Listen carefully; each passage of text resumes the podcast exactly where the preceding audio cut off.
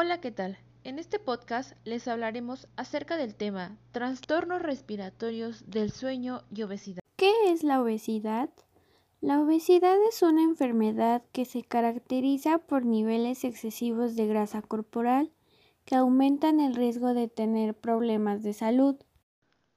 La obesidad infantil ha aumentado en las últimas décadas y ha generado consecuencias en la salud. Esto es debido a diversos factores, los cuales pueden ser culturales, sociales, genéticos, físicos y ambientales. Este trastorno está asociado a la obesidad, lo cual es el trastorno respiratorio obstructivo del sueño y obesidad. Los trastornos respiratorios obstructivos de sueño y obesidad presentan un espectro de la expresión más leve denominada ronquido primario.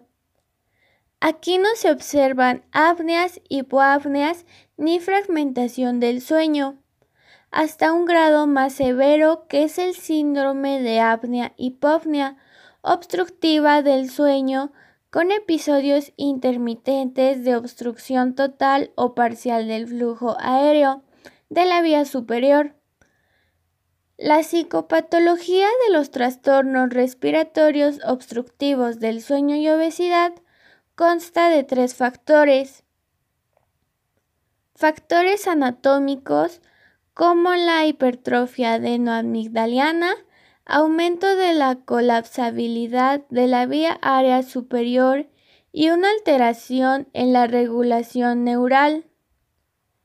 El síndrome de apnea-hipopnea obstructiva del sueño se asocia a comorbilidades que en estas destacan trastornos neurocognitivos y conductuales, hipertensión arterial y pulmonar, y en casos de mayor gravedad disfunción miocárdica y mala calidad de vida.